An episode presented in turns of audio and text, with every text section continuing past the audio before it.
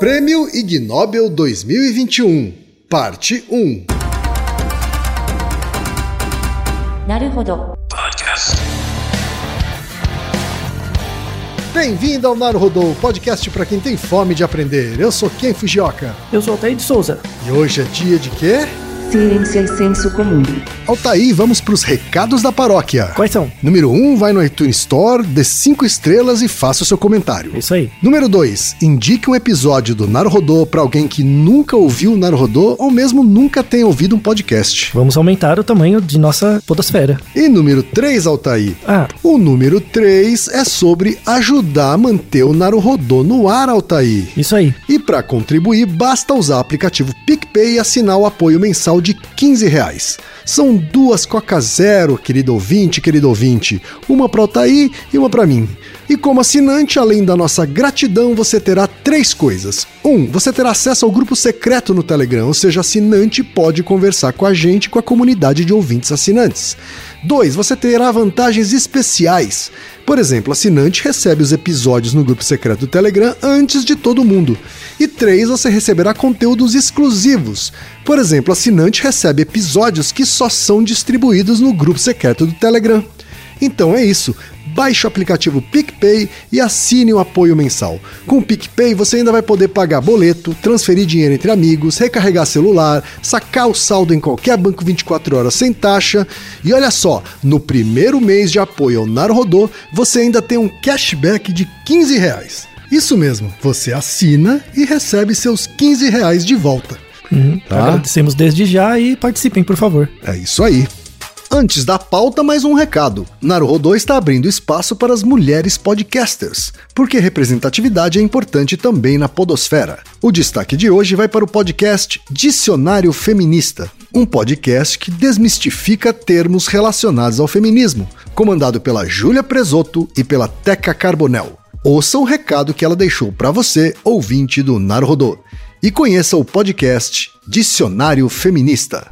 Olá, eu sou a Júlia Presoto. E eu sou a Teca Carbonel. Juntas, nós apresentamos o Dicionário Feminista, espaço para entendermos o significado de alguns termos que a gente tanto ouve falar hoje em dia. Toda semana escolhemos uma palavra para aprendermos juntos, desde sua origem no nosso vocabulário até os impactos que ela tem na nossa sociedade nos dias atuais. Vamos então falar de feminismo e machismo. Você acha Mais que homem que chora é 1960. menos homem? Hoje a gente vai falar de lugar de fala. O matriarcado não é o oposto do patriarcado. Vamos falar de micromachismo. Se você já ficou curioso ou sentiu a necessidade de mandar o nosso podcast para alguém que precisa entender mais sobre feminismo, corre escutar e compartilhar para essa pessoa parar de passar vergonha e aprender com um conteúdo cheio de empatia. Nós estamos no Spotify, Google Podcasts, iTunes, Podcast Addict e até no YouTube. Muito obrigada por ouvir a gente e tchau. Tchau! E chegamos ao momento Alura, querido ouvinte, querido ouvinte. Eu sei que nessa época de isolamento social a gente é bombardeado o tempo todo com lives, webinars, cursos, e embora o senso comum tente nos convencer de que estamos em home office, a verdade é que estamos sendo forçados a ficar em casa e tentando trabalhar em meio a uma pandemia. Então, meu recado é: antes de mais nada, vá com calma e cuide de sua saúde mental. Dito isso, pode ser sim um bom momento para dar uma acelerada em sua carreira profissional. E é para quem estiver afim de fazer isso que eu quero falar aqui da Alura, a maior plataforma de cursos online do Brasil.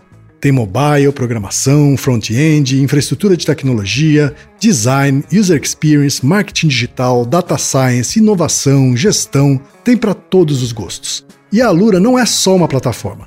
Ela é uma instituição de ensino, ou seja, ela garante a qualidade dos cursos que são produzidos por ela mesma. E funciona de um jeito muito simples. Você tem acesso a mais de mil cursos com uma única assinatura. Agora a vantagem: ouvinte Naruhodô tem desconto de 100 reais.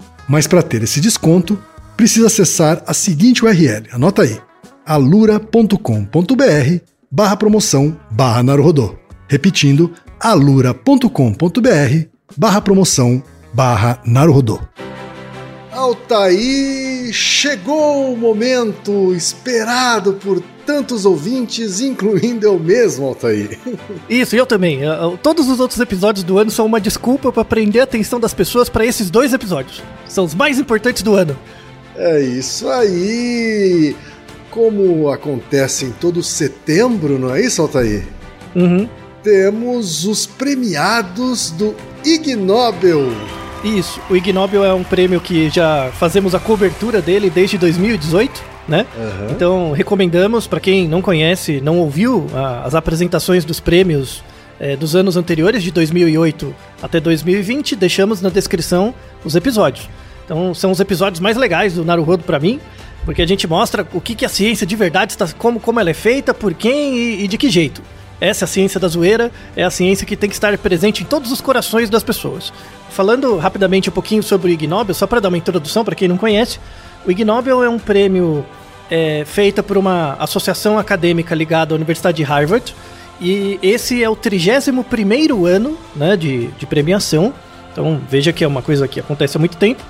E o Ig Nobel, é, além desse grupo de pesquisa, eles, eles publicam uma revista, né, que é a Annals of Improbable Research, né, a- a- os anais de pesquisas improváveis, em que eles ficam coletando de tempos em tempos pesquisas curiosas, muito bem feitas sempre, mas pesquisas curiosas em vários temas. E eles publicizam isso por meio das revistas e tal, né? Das redes sociais. E a cada ano eles selecionam 10 temas de pesquisa e dão um prêmio é, é, para essas pessoas. E o evento de premiação, né? Assim como em 2020 e 2021, o evento foi online, mas normalmente é na Universidade de Harvard, né? Num, num teatro lá, né? Esse ano foi online e cada ano tem um tema. O tema desse ano foi engenharia. E isso eh, motiva o troféu do prêmio, que é uma engrenagem, né, toda estilizada que eles dão, né, um- um- esse troféu para os ganhadores do ano. E além disso, o ganhador ganha um- uma nota de 10 trilhões de dólares do Zimbábue. O Zimbábue, umas décadas atrás, passou, passou por uma, uma inflação terrível, né? E eles têm os dólares, né? A, a moeda deles é dólares zimbabuenos. E eles, e, e numa época lá, na inflação terrível, eles tinham uma nota de 10 trilhões de dólares. E essa nota é a que é presenteada aos ganhadores. É, e você ganha esses prêmios de um prêmio Nobel de verdade, né? Então, muitos prêmio Nobel, muitas pessoas que ganharam o prêmio Nobel ficam muito felizes de serem convidadas para dar os prêmios Ig Nobels para ah, os ganhadores de cada ano, né? As pessoas acham que é um prêmio assim que ridiculariza as pesquisas, mas muito pelo contrário, ao longo das décadas mostra que isso atrai muita atenção para os pesquisadores, para as pesquisas e também para o interesse na ciência em geral. E é esse o objetivo do, do Naruhodo apresentar de forma é, compreensiva as pesquisas mesmos, as hipóteses e tudo mais. Né? Por isso foi a apresentação foi semana passada, eu li todos os artigos e vamos falar sobre eles, cada um dos prêmios e dar a- ao mérito aos pesquisadores é, que eles merecem. Né? O Brasil já fez parte, já ganhou algumas vezes. Né? O Brasil tem três prêmios em 2008, dois prêmios em 2007, um prêmio em 2020 e temos uma brasileira que faz parte de uma das pesquisas que ganhou um prêmio em 2021 também. Então o Brasil marca um ponto importante na ganha, na- entre os ganhadores de Ig Nobel todos os anos. Nos últimos anos temos ganhado muitos prêmios. E é isso que importa, né? Que Nobel o quê? Ig Nobel. Isso é importante. Então é isso, né, Altair? A missão do Ig Nobel é honrar estudos e experiências que primeiro fazem as pessoas rir e depois pensar. É isso, Altair? Isso, isso mesmo. Dá risada e depois. Mas por que, que você fez essa pesquisa? Né? É, é, eu me inspiro muito nisso. Então tem que fazer você dar risada porque isso atrai sua atenção e depois eu consigo fazer você pensar. A ideia da divulgação científica nunca foi tão importante quanto esse mote do Ig Nobel. E como Altair já antecipou, são 10 categorias premiadas. né? A gente vai falar das cinco primeiras nessa parte 1 e as cinco outras categorias na parte 2. É isso, Altair? Exatamente. Então temos duas semanas de premiação. É isso aí. Então, sem mais delongas, vamos começar com as cinco primeiras categorias. E a primeira categoria é Biologia. E a vencedora foi a Suécia, com Suzanne Schotz, Robert Eklund e Just van de Weijer, que eu devo ter lido tudo errado. Eles analisaram as variações entre ronronar, chilrear, tagarelar, vibrar, murmurar, miar, gemer, guinchar, assobiar, uivar, rosnar e outros modos de comunicação gato-humano. É isso, Altair? Isso mesmo. Você como é, dono do- de uma gata, né? Sim, É, sou gateiro, sou ouve- gateiro. Isso, costuma ouvir muitos desses, dessas vocalizações né, Uhum. eh, de gatos. Né? Então, na verdade, esse estudo não foi apenas um artigo, é uma série de artigos, são uns quatro ou cinco, que fizeram parte de um grant de pesquisa que esse grupo de pesquisadores eh, suecos ganharam de 2011 a 2016. Então, são vários artigos que eles publicaram sobre uma avaliação fonética das propriedades audiométricas do- das vocalizações de gato. Né? Lembrando, só. gato doméstico. Aham. Né? Gato doméstico, né? Então, é, o Felis catus, né? A espécie de gato doméstico, que a gente tem em torno de 60 tipos, né? Raças ou tipos de gatos domésticos, e isso é diferente dos felinos, né? E quando você pensa felino, é, leão, tigre, essas coisas, a gente tem entre 35 e 40 espécies diferentes, diferentes, mas dentro do- dos gatos domésticos, a gente tem mais ou menos 60 tipos. É, e aí tem todas as misturas possíveis, né, de, de, de gato. E aí, qual a importância de avaliar esse tipo, as propriedades audiométricas das vocalizações de gato? Primeiro, por um, um interesse ecológico, porque isso nunca tinha sido feito de forma apropriada, né? Então os artigos são bem técnicos, assim, né? Porque é interessante, porque eles avaliam todos esses sons, né? Esses tipos de som de, de gato, eles é, são estudados na interação humano-gato. Mas não, não se tem trabalhos até esse grupo, né? Até esse momento, não se tem trabalhos da interação gato-humano. Que não é a mesma coisa. A interação humano-gato é diferente da interação gato-humano. Porque é, é quem vem primeiro é quem faz o primeiro estímulo, é isso, Altair? Isso, então, é- é, será que as pessoas conseguem entender o que o gato quer dizer? Né? Porque uma coisa, e aí é uma crítica que eu tenho a todo pai, mãe de gato, cachorro, bicho, qualquer coisa, trilobita e tal, né? Porque, a- a- em geral, quem tem um, um- um bichinho, em geral, sabe, em média, sabe muito pouco sobre a etologia e a ecologia do bicho, né? Então, o que a gente tem muitos estudos é sobre a interação humano-bicho, humano-cachorro, humano-gato. Mas tem poucos trabalhos da interação bicho-humano né? Porque não é a mesma coisa, né? E aí, um dos artigos é bem interessante que, que, que mostra que nós decodificamos muito mal os sinais que o gato produz. É mesmo? É, a gente decodifica muito mal. Mas, mas antes de chegar lá, né, é, fazendo uma, uma recapitulação desses estudos, né, a, a gente tem evidências de início da interação entre gatos e humanos e um, um, um começo de domesticação a partir de 10 mil anos atrás, na região do Crescente Fértil, né, que é ali na- é a região do Irã, Iraque, Jordânia, ali, né, no Oriente Médio. E aí a interação entre gatos e, e humanos só, só ficou maior com o tempo e tal. E aí e- e- esse grupo de pesquisa identificou, vocês viram lá a quantidade de sons que o gato produz. Mas na verdade a gente pode divi- eh, dividir eles em três grupos. Você tem os sons que o gato produz com a boca fechada. Então ele tá com a boca fechada e produz alguma coisa, né? Um desses sons é o ronronar. Ronronar, você em, geral o gato produz com a boca fechada. Você tem movimentos de boca aberta que gradualmente fecha. Então o miau, por exemplo, o miau ele fala miau e fecha a boca gradualmente, né? É, e você tem eh, vocalizações de boca aberta, que o gato fica com a boca aberta. Esses são mais agressivas em geral, né? Então basicamente você tem esses três tipos de vocalização. E a ideia é estudar as propriedades audiométricas dessas vocalizações, né? Um, uns primeiros trabalhos. E aí eles verificaram que o gato tem um formante, tem um padrão geral de som, né? Então, por exemplo, humanos têm mais de um formante. Quando você abre a boca e só deixa o ar sair, você fala ah, ó, né? Você com pouca movimentação da boca, você produz alguns sons. Isso são os formantes. O, o gato, em geral, ele tem apenas um formante. E esse formante gera transições é, entre vocalizações por meio de ditongos. Você lembra o que é um ditongo, Ken? Lembro, ditongo é aquele, aquele som que une duas vogais, não é isso? Muito bem, muito bem, Ken. É, é, excelente. É aquela coisa que você aprende na aula de português, o ditongo, né? Eu acho a, Isso. a- a melhor palavra do português pra mim é ditongo. É uma ótima palavra, né? Eu, gosto de, eu Tem- gosto de hiato também.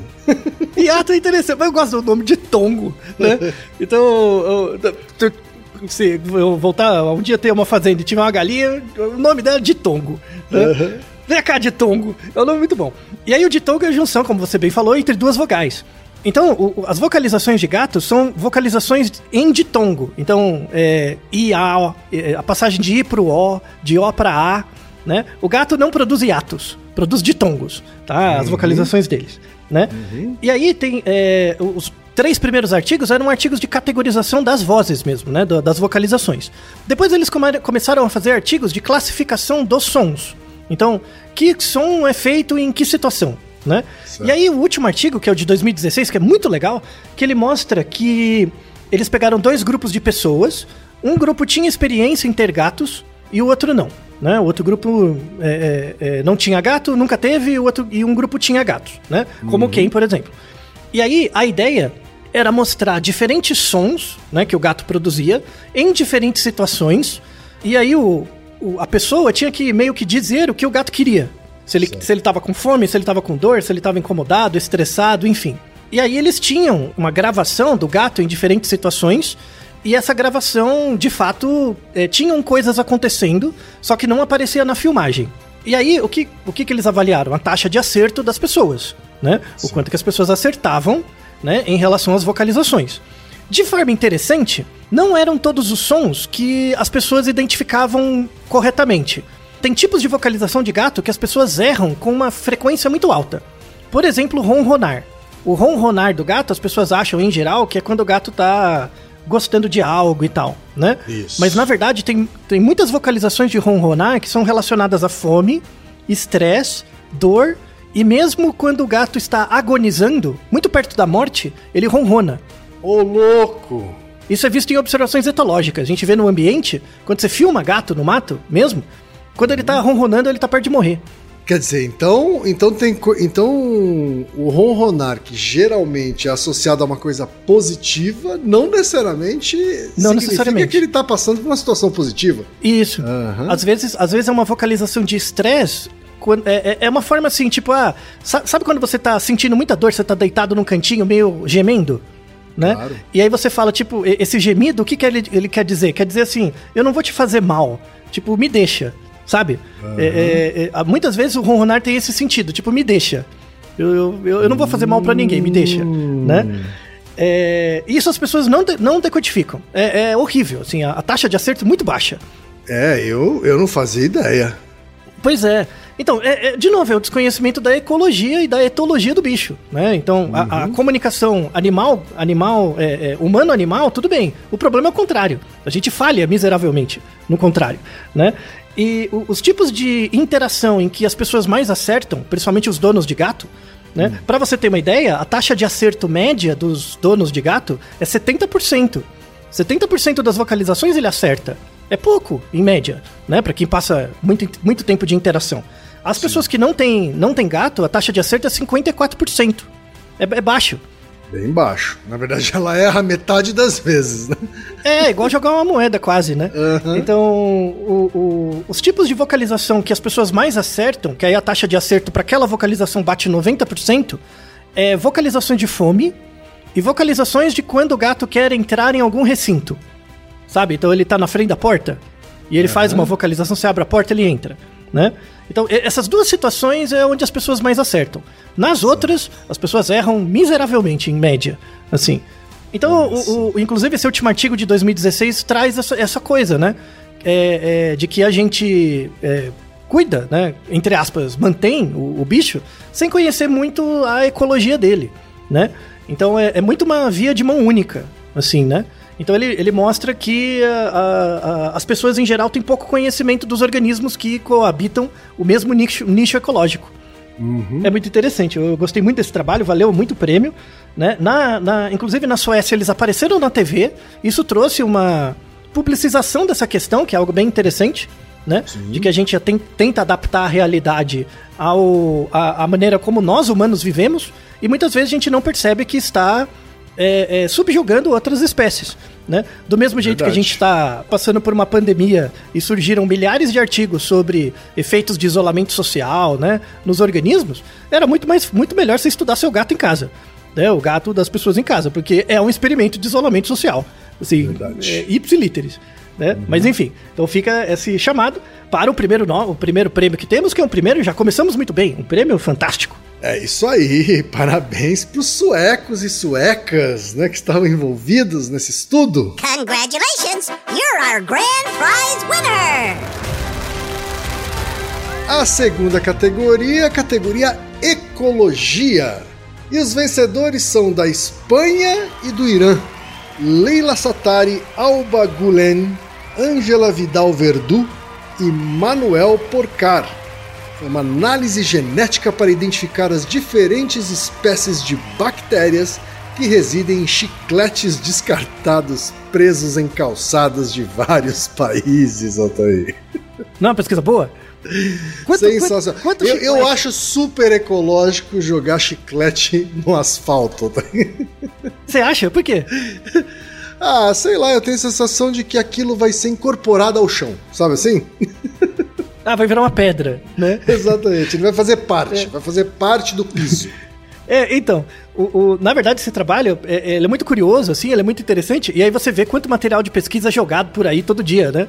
Uhum. Pô, você vê um chiclete amassado no, no meio-fio, poxa, podia, o pesquisador podia usar, né? Você tem ideia há quanto tempo a gente masca chiclete? Masca coisas, né?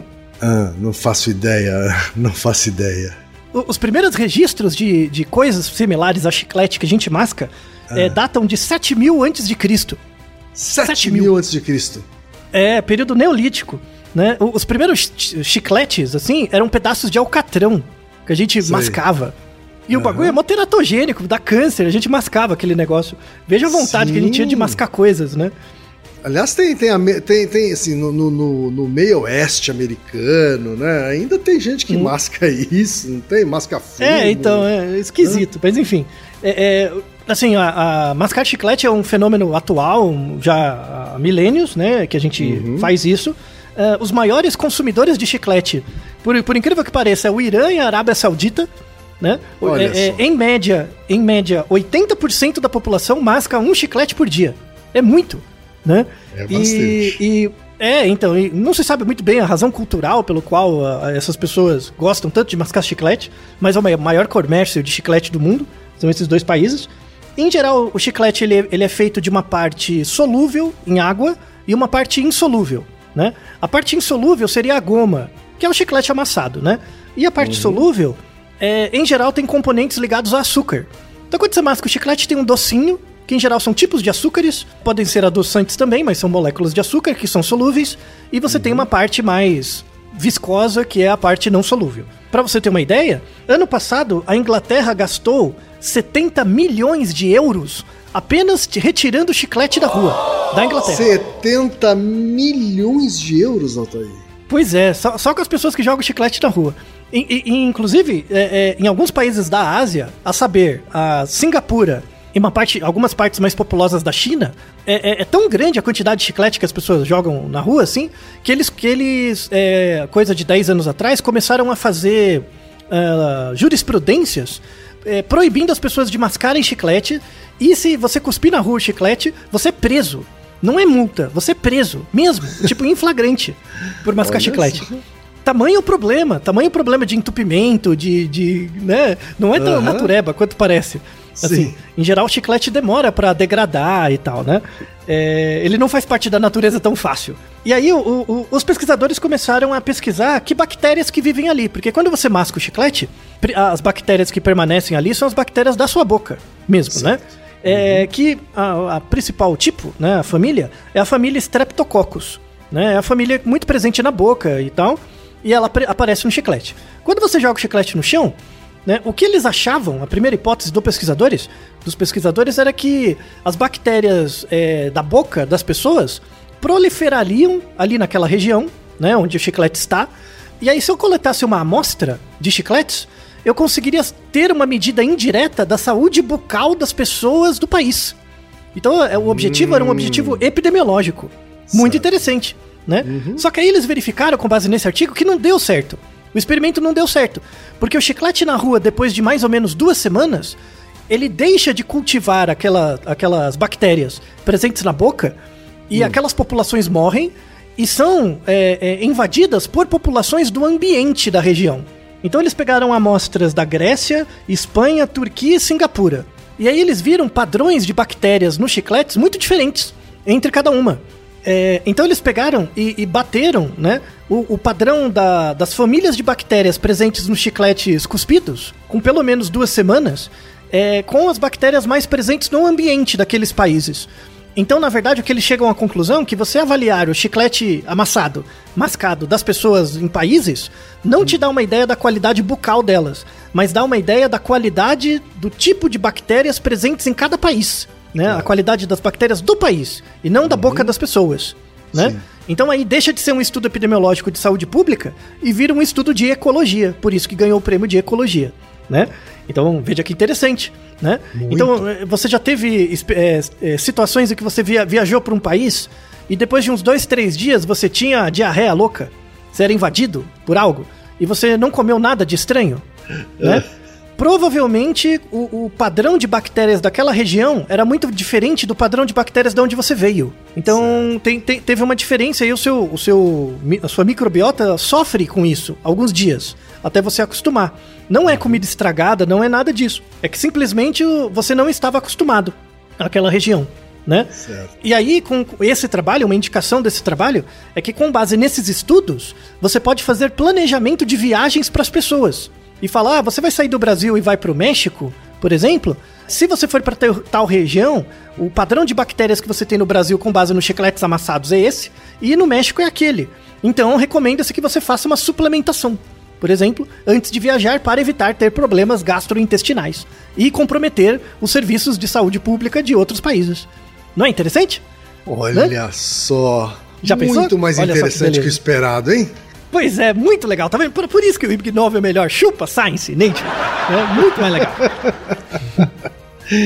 Tá certo, então, tá aí. Parabéns, então, ao pessoal da Espanha e do Irã. Isso aí. Congratulations! You're our grand prize winner! E vamos para a próxima categoria, que é Química.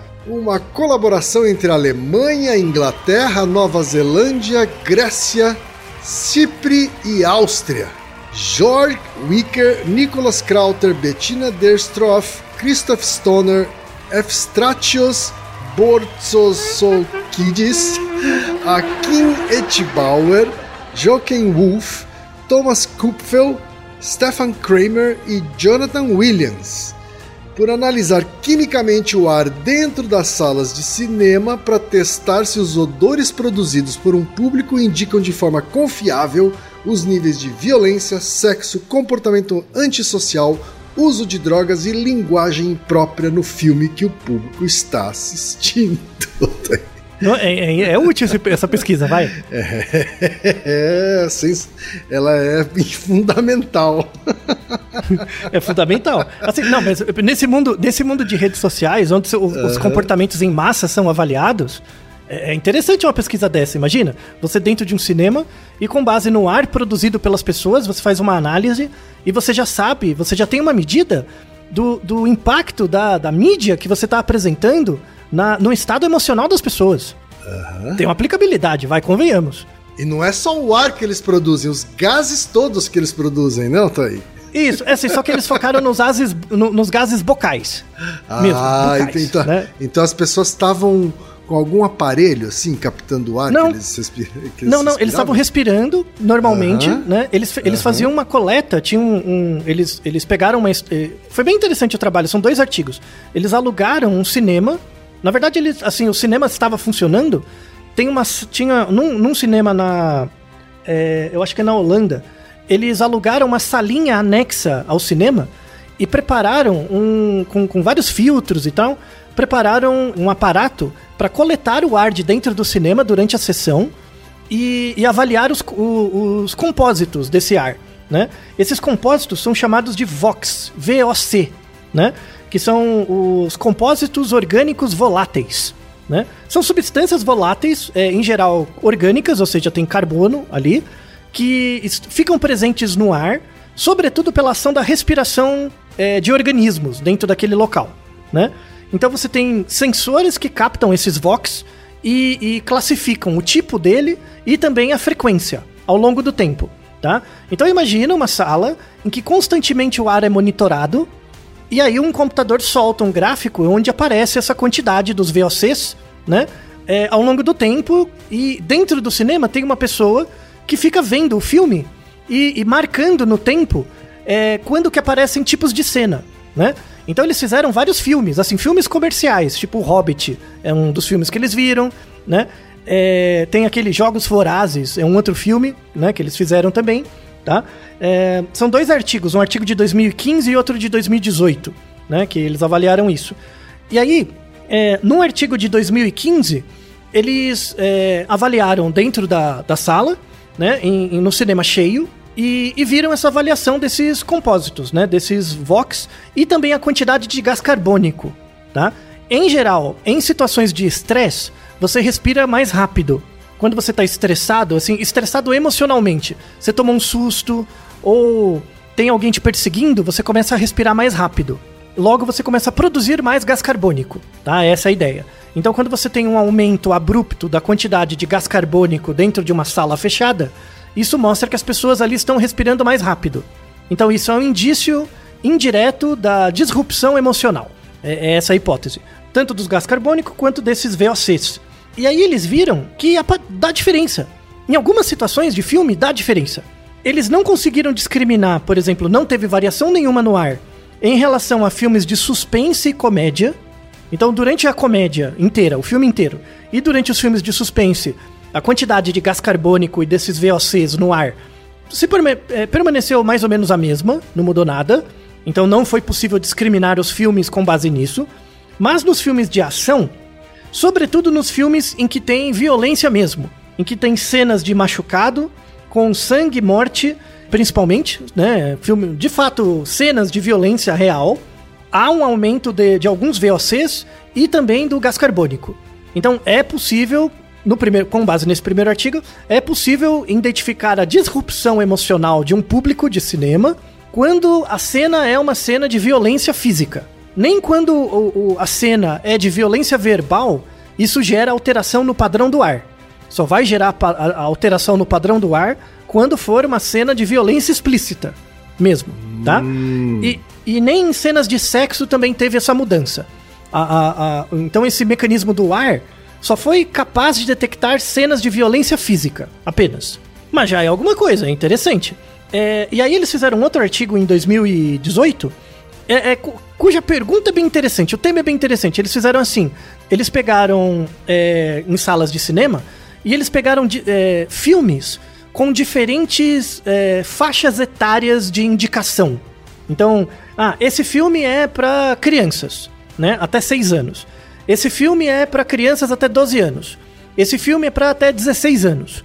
Então eles pegaram classificações indicativas diferentes de filmes e eles queriam saber se a diferença no padrão do ar dentro do cinema batia com a classificação indicativa do filme.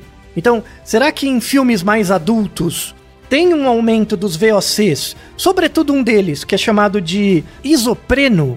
O isopreno é um, é um hidrocarboneto insaturado, é um composto orgânico, que é utilizado, por exemplo, na produção de borracha, tá? Um, um dos componentes, mas ele é, é o, o, tipo de é, substância, não, não sendo CO2, que a gente mais, mais produz na expiração, tá? Na expiração. Olha só. Com o, o isopreno. E aí esse... É, eles quantificaram a quantidade de isopreno e a quantidade de gás carbônico em diferentes filmes em função da classificação indicativa, e eles queriam saber se quando aumentava a classificação indicativa, um filme mais adulto, as pessoas tinham no ar geravam mais isopreno e gás carbônico. E o que eles acharam? Não acharam nada. Não deu diferença. Tá? Então, chegamos a essa conclusão que a pergunta é muito interessante, merecia ser testada, mas, para a minha alegria, e para o ódio desse povo do marketing, do satanás aí, que fica pegando essas coisas prontas para querer massificar as pessoas numa vida que elas não merecem viver por meio de controles de variável ambiental, não vai funcionar, tá? Chupa, marketing, vai estudar mais, tá? Então, não tem para vocês não. Esse negócio de VR e saber se tá mudando a emoção das pessoas, não vai funcionar se o meu neuromarketing foi por água abaixo. A ideia era boa, mas fico muito feliz dessa pesquisa ser um resultado negativo. Parabéns aos autores. É isso daí, então. Parabéns ao pessoal de Alemanha, Inglaterra, Nova Zelândia, Grécia, Chipre e Áustria. Congratulations! You're our grand prize winner! E a próxima categoria é Ciência do Transporte. E os vencedores, uma colaboração entre Namíbia, África do Sul, Tanzânia, Zimbábue, Inglaterra, Estados Unidos e Brasil, Altair. Aê, caralho, mais um, mais um, levamos mais Tem um. Brasil aqui no- na equipe, Altair. Robin Radcliffe, Mark Jago, Peter Morkel, Stanley Morkel, Pierre Dupris, Pierre Beitel, Birgit Cottin, Becker Manuel, Ian Hendrick Dupris, uh, Michelle Miller, Julia Felipe, Stephen Perry e Robin Gleed. Deve ser a Julia Felipe, a brasileira aqui? Isso, exatamente, é a Júlia. Né? Esse experimento ele tentou determinar se é mais seguro transportar um rinoceronte no ar de cabeça para baixo. Isso. Já imaginou? um Precisa de Eu, uma eu, tô, grua eu, tô abis, eu tô abismado com a quantidade de cientistas envolvidos nesse estudo, Altair. Então, essa pesquisa é sensacional. Sensacional. Vocês ficam falando? Mas é muito boa. A- a- a- antes tem um disclaimer. A, a, Júlia Felipe, ela é brasileira mesmo, tá? Inclusive, ela fez é, graduação na Unesp nos anos 90, né? É, só que desde o do final do da graduação, o mestrado, ela já fez um mestrado nos Estados Unidos e tal, doutorado, por aí vai. E ela é docente da, da Universidade de Cornell, né? Na área de veterinária. Pouca então, há coisa, né, décadas ela já mora Ela- nos Estados Unidos. Pouca É. coisa, e, É. já dá, e já dá aula numa faculdade também de nada, né, Altair? É, então. É, então ela é uma brasileira que já. Evasão de cérebro já há décadas acontece aqui no Brasil. Muito boa sorte a ela, né? Então ela está fazendo um brilhante trabalho lá com monitoração de espécies selvagens. E esse trabalho com rinocerontes é, não vale só para rinoceronte, vale para qualquer tipo de organismo muito grande. Então, os resultados desse artigo valem também para elefantes, rinocerontes, elefantes, búfalos, ah, gnus, é, ele só não tem certeza se vale pra girafa, porque a girafa de pequena, de cabeça pra baixo, com aquele cabeção todo, né, não se sabe muito bem, pode bater a cabeça, né? Já pensou, você leva no caminhonete com a cabeça lá pendurada com uma grua, bate a cabeça, morre? Não pode, né? Então tinha que amarrar de algum jeito. Mas, no, mas pra rinoceronte funciona, né, pelo menos. É, eu acho que as pessoas lembram de um rinoceronte, ele é tipo um tanque de guerra, né, um bicho gigante, né? Ah, Rinoceronte ah, é, é um bicho grande, né, isso, então, o- o- eles coletaram. Esse artigo é feito com oito espécimes, né? A mediana da altura deles era 1.134 quilos. Uma tonelada. Né? Então, imagina o tamanho do bicho. O bicho era parrudo. Né? Imagina a grua para levantar o bicho. Mas enfim. Sim. Né? E aí eles têm, assim, é, é, tem todo um trabalho que esses pesquisadores fazem há décadas, né? De manejo e, e, e, de fato, para impedir que eles sejam extintos, né? O, o- principalmente os rinocerontes. E aí, muitas vezes, eles têm que transportar os rinocerontes de um lugar para o outro. Né? Às vezes teve uma queimada ou às vezes teve algum, algum problema ecológico num certo local para não expor a população de rinocerontes, que já são poucos, é na casa de dezenas, àquela intempérie, eles pegam, é, é, dão um tiro tranquilizante no bicho e transportam eles de avião para outra região, né? Onde tem mais recursos, né? Então, eles fazem isso. Só que aí tem é, como que você transporta o bicho, porque assim, o rinoceronte, como ele é muito grande, tem um casco duro, ele é grandão, né? O rinoceronte, quando ele, ele senta, né? Ele encolhe as patas e senta. Ele não deita de lado. Não deita de lado? O rinoceronte não deita de lado, né? Quando ele, ele descansa, ele, ele abaixa apenas. Ele não deita de lado. Porque se ele deita de lado, como é muito peso, né? Isso aumenta a quantidade de gás carbônico no cérebro dele. Isso é chamado de hipo, hipo- hipocapnia. Hum, E ele pode morrer, simplesmente. Ele pode ter algum problema, né? Pode aumentar a pressão, pode dar vários problemas. Então o rinoceronte não é feito pra ficar de lado. né? Isso não Aí acontece imagina, com elefantes, por exemplo, né, Altair? Os Não, com elefante é elefantes, mais difícil. Eles ficam de ladinho. Eles podem ficar de lado. É, não é muito comum, mas, mas eles ficam, assim. Em geral, esses bichos muito grandes, eles sentam, assim. Dificilmente eles ficam de lado. Tá. Porque é ruim de levantar também. Imagina o, o rinoceronte de lado, com aquela perna curta. Como é que ele vai dar aquela balangadinha pra levantar? Não levanta, né? Então, é, é, é, é, biomecanicamente não é muito bom, né? E aí eles viram isso, eles monitoraram, o, o- eles tranquilizavam, né? Davam um dardo tranquilizante no rinoceronte, ele desmaiava. Aí eles pegaram, na hora de movimentar, é, é, quatro rinocerontes foram transportados de lado, e aí eles monitoravam a respiração do rinoceronte, a frequência cardíaca e a quantidade de VO2, de oxigênio, que ele produzia, né? E um- um- em outra situação, eles eram transportados de ponta cabeça. Então você pendurava eles pelos pés, né? E ele virado de ponta cabeça, como se fosse uma rede invertida, né? e eles ficavam a coisa de 10 centímetros do chão, assim, bem pouco, mas de ponta cabeça, né? E aí eles viram que transportando eles de, de ponta cabeça, a oxigenação do cérebro aumentava 10%. Caramba! É, reduzia muito a chance de dar algum problema, né? no Sim, cérebro sim, tal. muito. Então precisava, era um artigo que precisava ser feito para a garantia da segurança de transporte de- dessa espécie ameaçada, né? Eles foram, foram corajosos, fizeram a pesquisa, coletaram mesmo. Por, por que, que é muito pesquisador? Como é que você vai transportar um, um bicho que pesa mais que um fusca de ponta cabeça, velho? Precisa de gente para carregar o, o- trambolho. Não tem jeito. Altair, Altair, você me convenceu. Esse estudo era fundamental, Altair. Fundamental, fundamental. Fundamental. Então, agora a gente consegue entender porque que na- naqueles filmes de, de selva lá, quando a- aprisionavam a pessoa, transportavam elas amarradas num pau de ponta cabeça, né? Sim. Porque respirava melhor, né? Talvez, a hipótese. Aí tem que avaliar os, os- será que os, os diretores de filme já sabiam disso? Mas se não sabiam, agora sabe que é muito mais é, seguro para a saúde da- do seu cérebro você ser transportado de ponta cabeça, principalmente se você tem mais de uma tonelada. Ou né? seja, Então, a gente acabou de ver aqui que a missão do, do Ignóbil acaba de ser cumprida comigo, Altair. É? Porque primeiro eu ri. Aí eu pensei e, e eu me converti. Eu falei, esse estudo realmente valeu a Isso. bolsa que consumiu, Altair. Exato, então você riu e ainda aprendeu. Olha que legal. É, pra isso que serve a ciência, né? É pra isso que serve a ciência. Então, fantástico. Parabéns aos autores e a nossa compatriota que abriljanta a, a, a égide de, de nomes que temos na história do Ignóbil. Aqui como Brasil. Brasil? É isso aí, é Brasil no Ignóbil. Júlia Felipe. Congratulations, you're our grand prize winner! E vamos para a quinta categoria e última dessa primeira parte do episódio duplo sobre Gnobel 20 2021. É a categoria Economia. Envolveu os países França, Suíça, Austrália, Áustria, República Tcheca e Inglaterra.